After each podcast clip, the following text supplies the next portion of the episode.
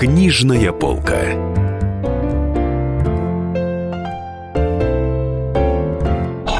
Справка. Ника Набокова, писатель и психолог. Известна как специалист по изменам, создатель проекта «Больница разбитых сердец» и провокационного блога «В постели с твоим мужем». Окончила факультет журналистики Московского госуниверситета. Владеет бизнесом в сфере рекламы. Помогает людям по-новому посмотреть на предательство, пережить измену и расставание. Книги Ники Набоковой. «В постели с твоим мужем» записки любовницы. Женам читать обязательно. Исповедь бывшей любовницы. От неправильной любви к настоящей. Как перестать быть овцой. Мозгоеды. Что в головах у тех, кто сводит нас с ума.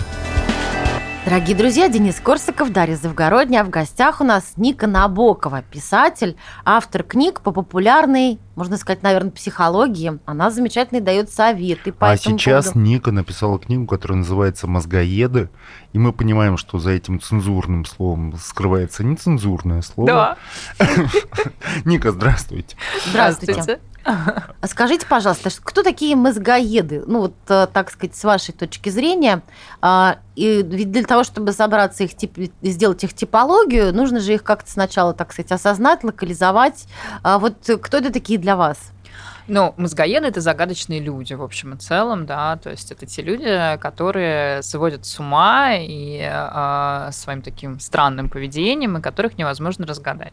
Но нужно понимать, что э, те, кто э, захочет прочесть эту книгу, они, собственно, тоже с определенными, э, скажем так, особенностями характера, особенностями личности, потому что э, если вы вступаете в отношения с людьми, неважно, какие отношения, романтичные, дружеские, да, там, с родственных отношениях что-то происходит, с людьми, с которыми, а, ну, какие-то постоянно возникают сложности, то это очень, очень много говорит и о вас самих, вот. Поэтому, в принципе, а, ставка сделана на то, что э, читатель, который будет покупать эту книгу, чтобы узнать что-то о других, узнает еще очень много и о себе тоже, и именно благодаря этому сможет что-то скорректировать, я надеюсь, э, в своем поведении, в своей жизни, в своих мыслях, да, там, в каких-то своих установках. Ника, давайте разберемся в такой популярной ситуации, когда женщина связывает свою жизнь с алкоголиком. Ох. Вот она выходит замуж за человека, он начинает пить, он начинает зверски пить, он доходит там до второй серьезной очень стадии алкоголизма, он бухает, он ее даже бьет, колотит время от времени, а она с ним не разводится. Вот казалось бы, надо развестись, ну логично, даже для детей это, в общем, хорошо, если Мгм. такой отец исчезнет из их жизни, она не разводится, Мгм. ей жалко, Мгм. такая вот мотивировка есть. Или, или он без меня пропадет. Мгм. Вот Или я без него пропаду. Или я без него да. пропаду. Вот как? Как так получается? А, Есть такое понятие, есть такой психологический термин, он называется созависимость, созависимые отношения. А, И изначально их классифицировали как отношения а, как раз-таки с людьми, которые э, являются э, ну, больными с точки зрения зависимости. Но в общем и целом для созависимых отношений подходит э, любой человек с особенностями личности, а, с личностными расстройствами, скажем так.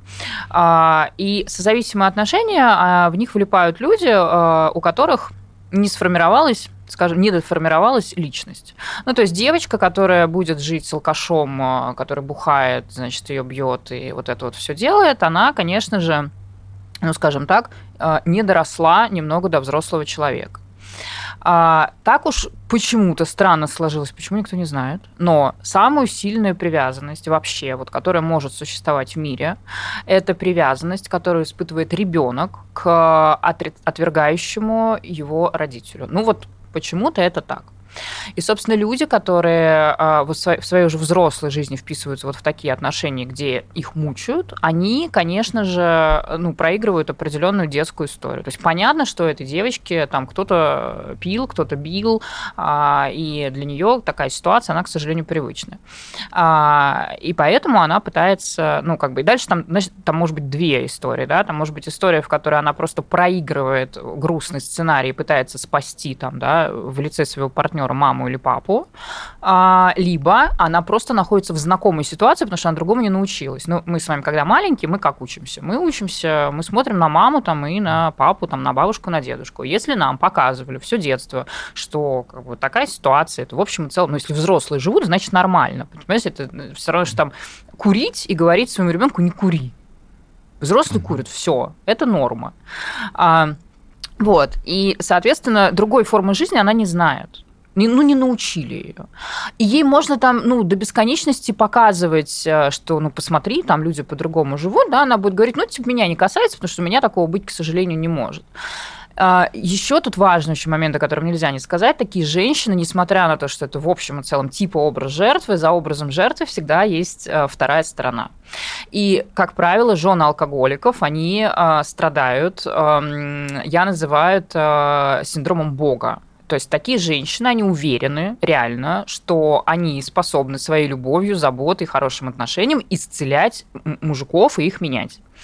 И, конечно, этот синдром Бога, вот его бы в правильное русло бы направить, да, например, в то, что вот, ну, как бы ты вообще-то все действительно можешь, ты можешь и прожить сама, там, и детей ты можешь поднять. Ну, реально, ну, могут. Ну, те, кто хоть прекрасно, все, собственно, живут. А, но, к сожалению, направляется он исключительно на эм, исцеление какого-нибудь Васеньки, Петеньки, там, не знаю, Гришеньки. Вот. Которого исцелить уже нельзя которую, конечно же, исцелить нельзя, потому что, э, я извиняюсь, половым органом и исцелять психологические проблемы невозможно. Их возможно исцелять только если э, человек сам осознает, что он так жить не хочет, и идет, собственно, исцеляется. Но когда мы говорим об алкоголиках, Алкоголизм это своего э, рода, в том числе и привлечение внимания тоже. Ну, потому что, собственно, вокруг меня все пляшут, там, милый не пей, папочка не пей, значит, я, а я весь такой сложный, сложно сочиненный, никак вот не могу с этой историей разобраться. Вот, и поэтому, и плюс еще, видите, у нас, конечно, в обществе очень много вот этих вот э, э, концепций про, там, типа, мало мужиков, там, знаете, ну, вот до сих пор, вот мы вот нам как бабушки... А что со мной будет, если... Да, вот что со мной будет, если он есть мужчина, а так его не будет, и куда да, я денусь? Да, куда я денусь, почему-то я вдруг не могу проживать без... Ну, это тоже такая, знаете, детская в целом позиция, что я не могу прожить без мужчины. Вот, но там вот еще есть вот эта история про то, что, мол, я никого, значит, не найду, и, и вообще самое главное – это сохранить семью. Это то, что рассказывали там бабушки нам, да, но, но почему-то никто не задумывается о том, что наши бабушки, они жили немного в другое время. Это было послевоенное или даже военное время, когда мужчин реально не было, их перебили. Ну, это, в принципе, это какая-то мудрость 19 века, землепашцев, да? Да, вот, да, да, да. Ну, это, это, была, это, это была реальность. Это была реальность наших бабушек. Еще наши бабушки, я извиняюсь, в туалет ходили в деревянный вот э, на улицу, да, э, готовили на газовой горелке и э, звонили с телеграфа. Мы живем в другой реальности, мы живем в другом обществе. У нас вот там унитазы есть, сотовые телефоны, у нас есть горячая вода, у нас идет из-под крана, не надо, значит, на колодец бежать и греть на костре.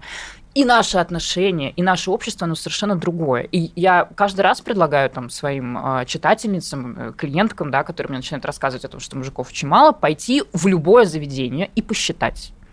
Я регулярно проделываю этот эксперимент, и почему-то всегда получается так, что мужчин больше. Вот вот ни разу я не насчитала. А вот говорят, заведение московских... это бар. Надо это было. бар, это ресторан. Сейчас стало больше, да, потому что одно время было значительно меньше. Нет, их, их, прям, их прям реально больше, их, и, и в России их больше, а если уж выехать за пределы нашей страны, то то есть это концепция, что на 9 девчонок, Уже не работает. на 10 девчонок, да. 9 не работает. Не работает. В возрастной группе до 29 лет мальчиков больше. Потом потихоньку начинается, начинает выравниваться. Дорогие друзья, напоминаю, что в студии Денис Корсаков, Дарья Завгородняя и писатель Ника Набокова, автор книг о психологии. В частности, сегодня мы обсуждаем ее книгу «Мозгоеды», которая посвящена, собственно, людям, которые портят нам жизнь, и как с этими людьми бороться, как им противостоять стоять. Вернемся после небольшого перерыва.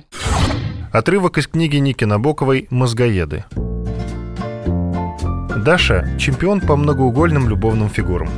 В народе ее окрестили бы попросту «Б...» Но мы-то с тобой не будем судить так по-мещански. Может, просто человека своего еще не встретила. Имеет же женщина право быть в поиске. 30 годам в ее багаже накопилось немало связей и даже больших любовей, но все они обязательно превращались в уютную коммунальную квартирку. Даша изменяла всем.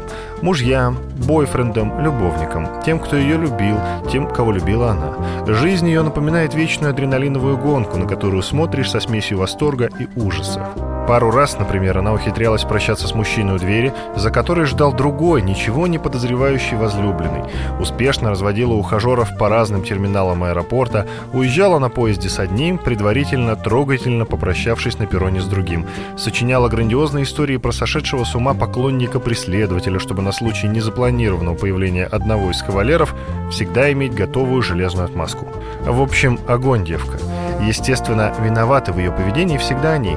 Жестокие, холодные, недостаточно внимательные избранники, которые вообще не чешутся, чтобы сделать ее счастливой. Поэтому и приходится все это градить. Один, например, не разводился с женой, несмотря на неземную любовь. Поэтому Дашенция завела еще двух, чтобы отвлечься. Второй никак не мог дать конкретного ответа о формате отношений, и что оставалось несчастной девушкой, которая уже купила фартук для варки борщей в уютном семейном гнездышке.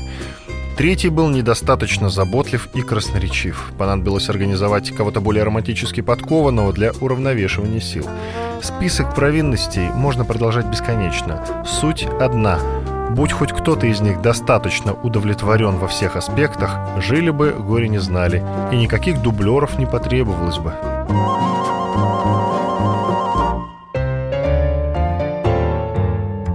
Книжная полка. Ведущие на радио «Комсомольская правда» сдержанные и невозмутимые. Но из любого правила есть исключение.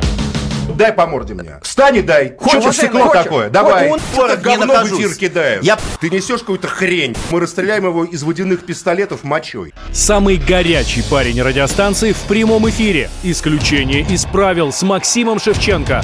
Слушайте по вторникам с 8 вечера по московскому времени.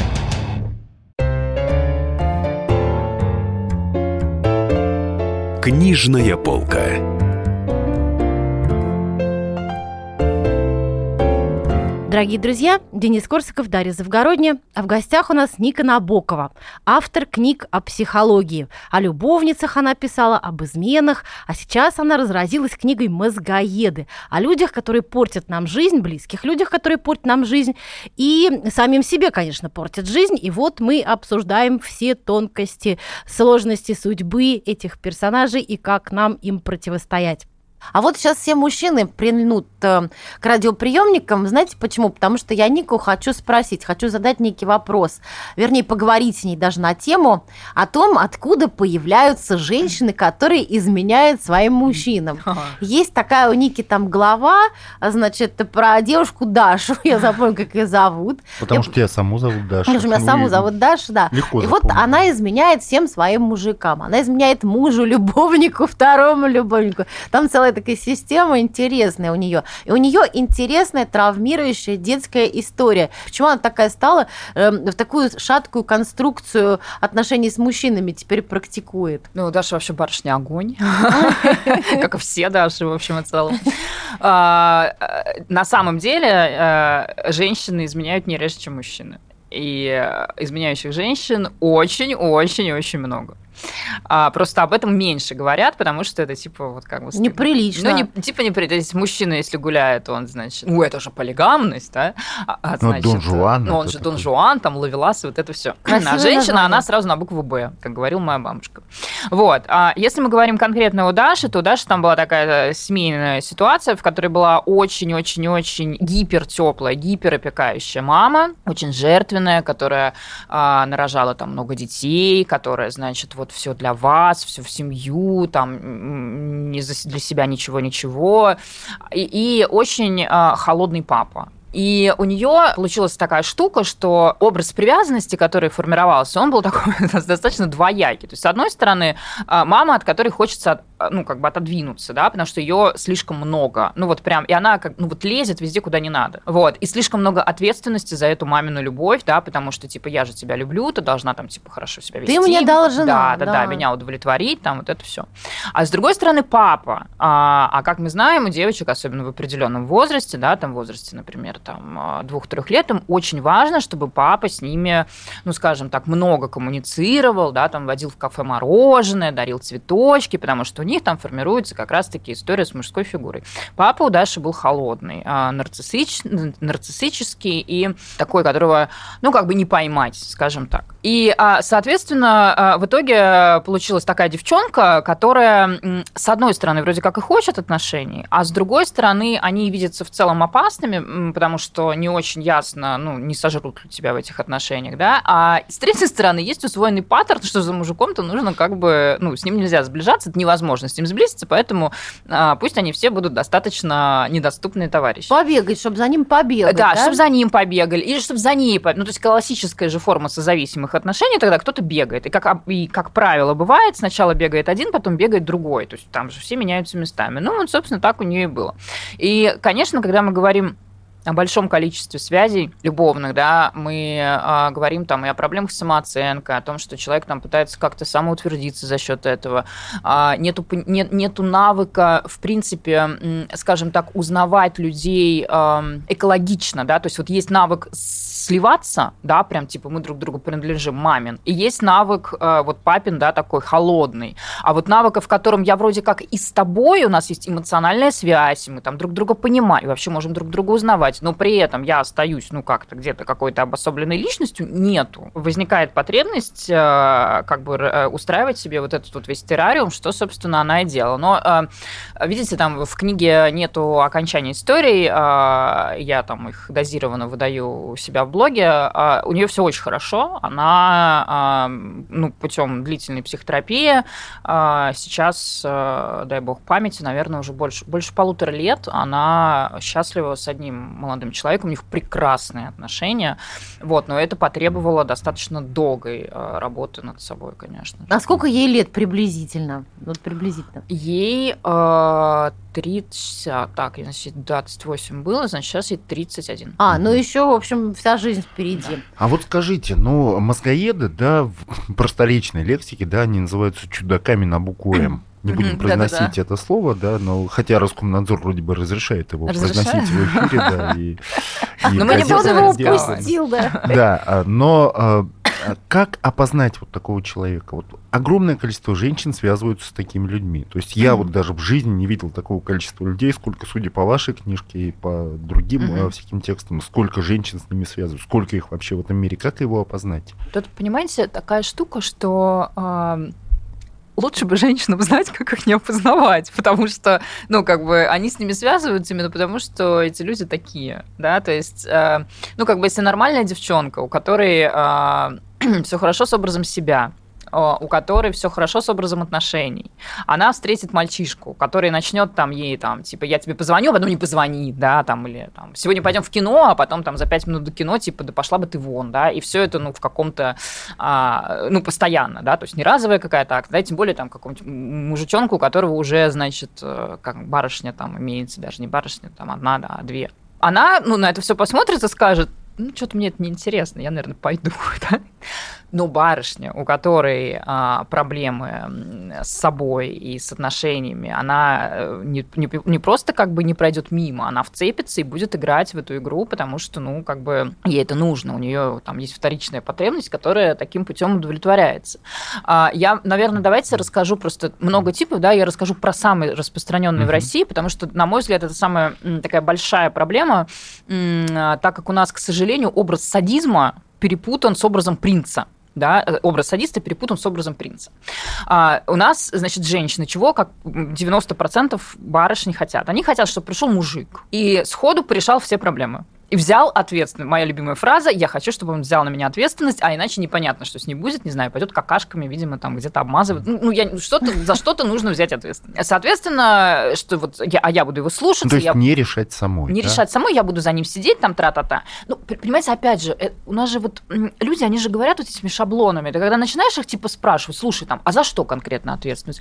За все. Ну, хорошо, за все. Ну, скажи, пожалуйста, там, в ресторане тебя поведет, тебе все закажет сам. Нет, ну как это сам закажет? Я типа сама хочу. Ну, подожди, ты сказала за все ответ, вот, пожалуйста, за все. И когда ты начинаешь раскапывать, выясняется, ну, что как бы они, не, ну, сами, вот они шпарят этими шаблонами, но не очень понимают, э, э, чего они хотят, да.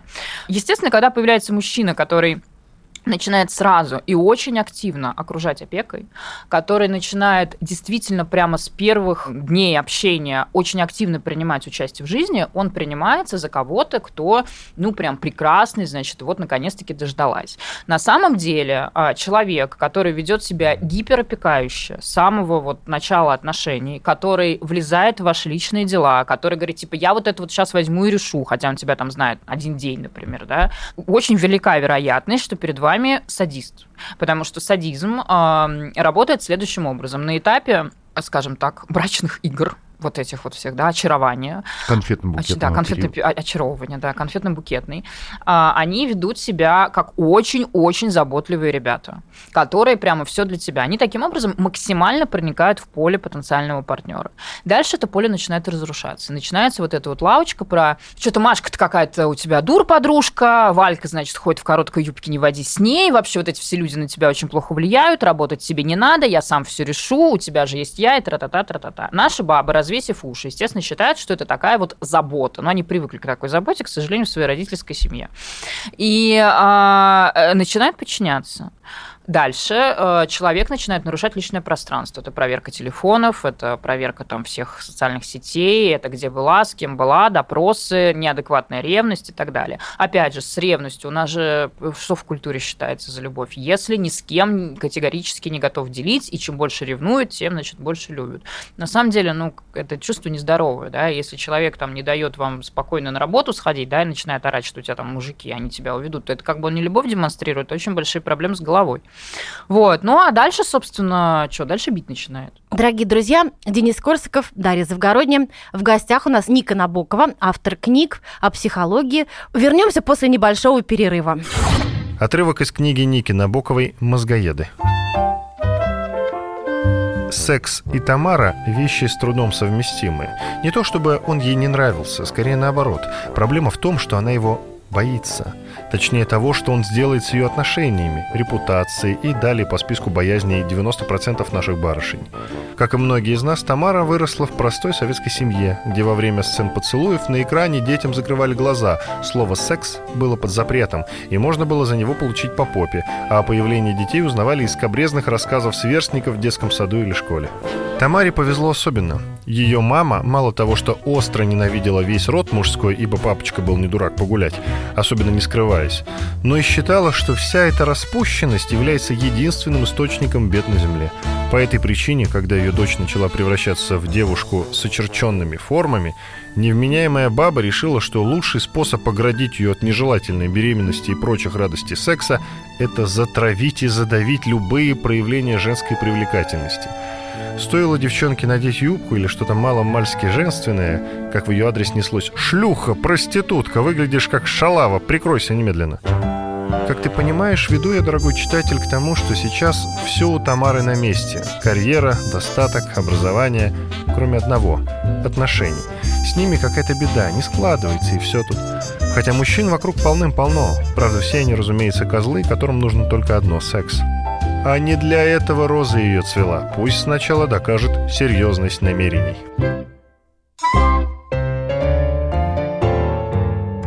Книжная полка.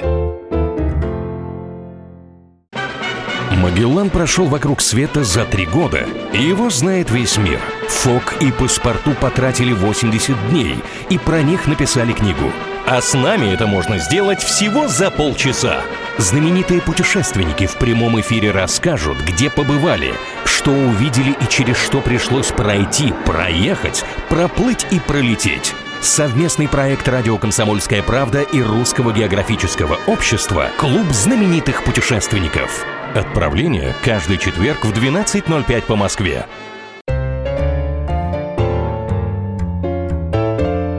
Книжная полка.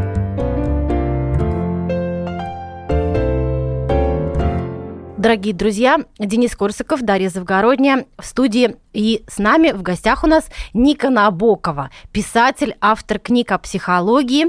Она еще и консультирует тоже как психолог. И обсуждаем мы ее новую книгу «Мозгоеды» о людях, которые с трудом живут, создают другим проблемы, и о том, как этим людям противостоять, как жить так, чтобы нам не ели мозг наши близкие. Можно как-нибудь дать совет нормальному мужчине, который, в принципе, хочет очаровать женщину, но поскольку он такой скучноватый, да, вот он какой-то, не хватает ему психопатинки Ну, обычный какой-то. парень, да. он такой, обычный так парень. называемый. Вот психопатинки нет у него. И не, и не может она, он, так сказать, понравиться. Он А такой вот... девушки ведутся вот на таких, на Смотрите, ярких давайте мы, э, давайте мы сразу все-таки еще раз э, ну, подчеркнем, что не все девушки ведутся на психопатинку. Есть нормальные девчонки, или подлечившиеся девчонки, которые а, смогут в так называемом, как вы сейчас говорите, простом парне увидеть, а, э, ну, его там, уж извините за избитое выражение, изюминку. Потому что в любом, абсолютно любом человеке есть а, что-то, за что его можно, за что его полюбят, чем он будет интересен. Да? И а, если как бы он намеревается очаровать барышню, которая к психопатам склонна, ему ну как бы с такой барышней лучше вообще не связываться, да, потому что ну, ну ее нафиг, она же сама там устроит, будет здоров. Ну, она в конце концов найдет себе Она, во-первых, она найдет себе психопата, во-вторых, она сама там будет, господи, прости, ну вот будет какая-нибудь такая, как Дашенция была до, значит, э, того, как она занялась своим вопросом. Вот, поэтому и вообще, в принципе, вы знаете, э, я, я, я всегда рекомендую людям никого не очаровывать. Я, мне кажется, что, ну, понимаете, когда мы очаровываем, когда вот мы специально пытаемся понравиться, мы играем, мы играем роль. Если мы играем роль, полюбить нас, именно искренне полюбить именно нас невозможно. То есть человек купится на маску, но маску носить постоянно в отношениях невозможно. Ну, ты сойдешь с ума, и, да, и рано или поздно у тебя она спадет, и партнер разочаруется, и это все равно будет разрыв. Вот. Поэтому, если мужчина чувствует, что он а, ему кажется, что недостаточно интересный, во-первых, ему нужно поработать со своей самооценкой, у мужчин тоже бывают проблемы с самооценкой, их очень много, а во-вторых, собственно, ну, как-то действительно подумать о том, что, возможно, каким-то, каких, ну, каких не тех себе девочек выбирает, если им всем нужно вот с брехихе, тоже, как говорила моя бабушка, а он, значит, нормальный. Нету скучных людей. Есть люди, которые не раскрыты, есть люди, которые не умеют, э, скажем так, показать, что внутри них, да, которые вот они очень сильно стесняются, и они просто, ну вот как бы не, не могут, да, э, выразить. Вы знаете, мне всегда в этом смысле очень здорово помогает э, как раз-таки там э, опыт э, работы в качестве психолога. Там есть такое очень важное правило, когда к тебе приходит человек, ты смотришь на него с позиции, э, кто ты, и кем я могу тебе помочь стать. И тогда сразу же какие-то вот, ну, типа, знаете, там, внешние истории, да, э, стирают, там какие-то истории с образом, да, они стираются, то есть перед тобой оказывается, ну, вот что-то, что намного глубже, скажем так, да. И выстраивать глубокий контакт э, может абсолютно любой человек, да, то есть, ну, ну нету скучных. Слушайте, Ника, а можно я вам задам совершенно детский, идиотский Давайте. вопрос? А, может быть, вы тоже об этом задумывались, как психолог? Кем лучше быть, мужчиной или женщиной? Я, конечно же, задумывалась об этом. Мне кажется, что это такие, знаете, наверное, несравнимые категории. Ну, то есть это же про разное. С одной стороны, это про разное, с другой стороны, это про а, что-то очень похожее. Мне кажется, что, знаете, лучше всего быть человеком. Ну, как бы человеком, который знает, кто он. Вот мне вот так вот, да, потому что когда ты не знаешь, кто ты, не знаешь действительно, ты больше мальчик или ты больше девочка, да, ну, есть такие же случаи в природе.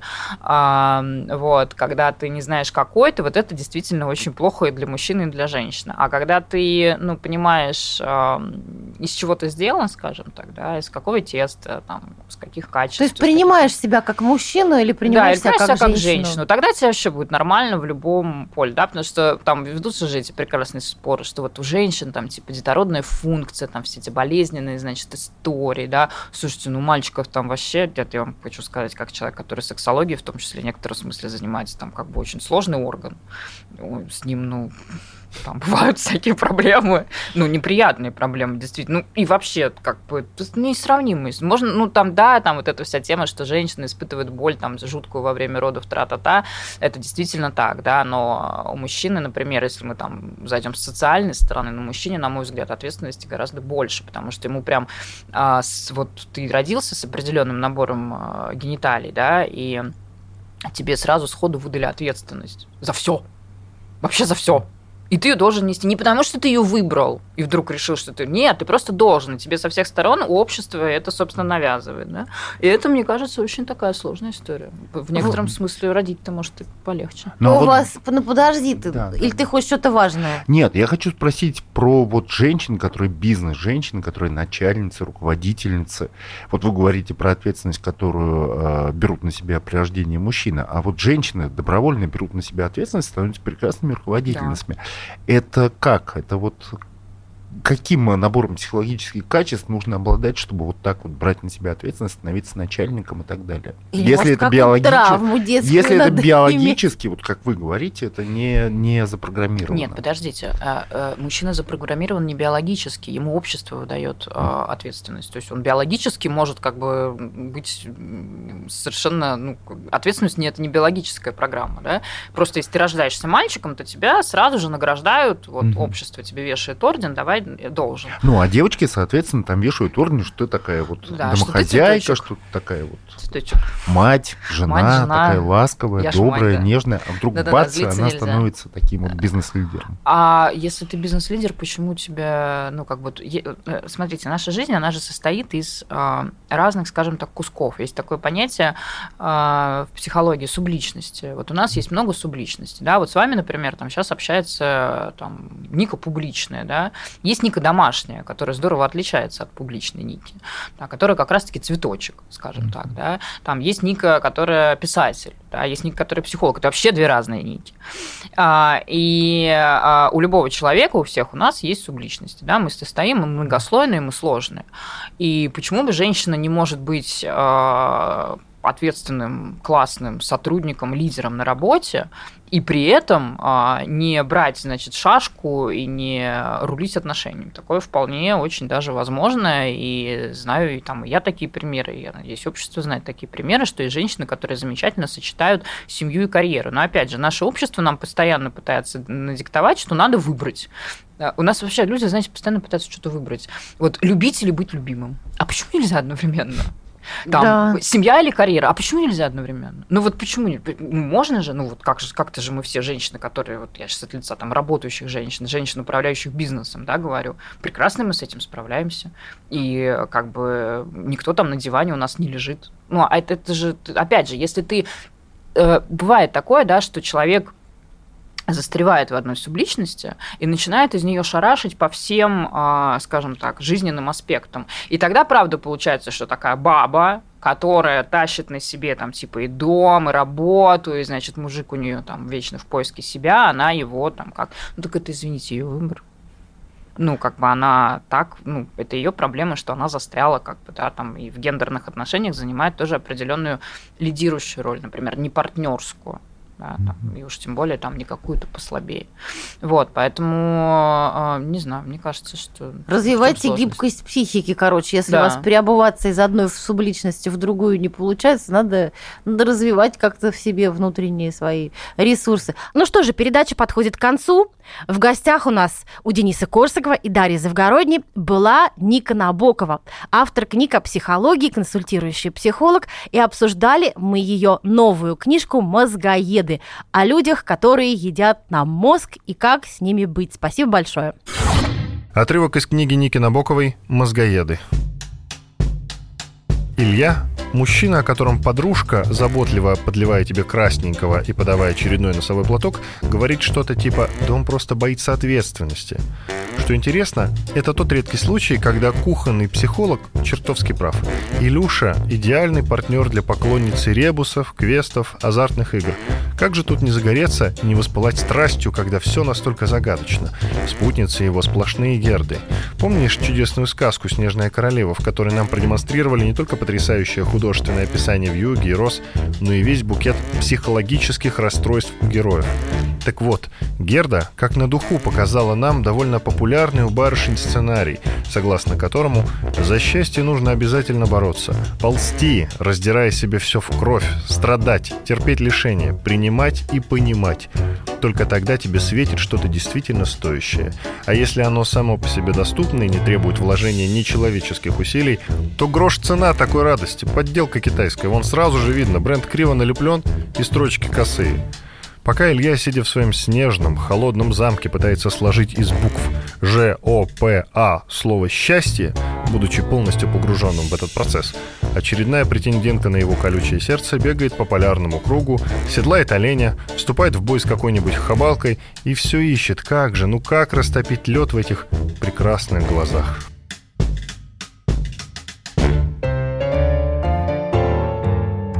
Книжная полка. Адвокат! Адвокат! Спокойно, спокойно. Народного адвоката Леонида Альшанского хватит на всех. Юридические консультации в прямом эфире. Слушайте и звоните по субботам с 16 часов по московскому времени.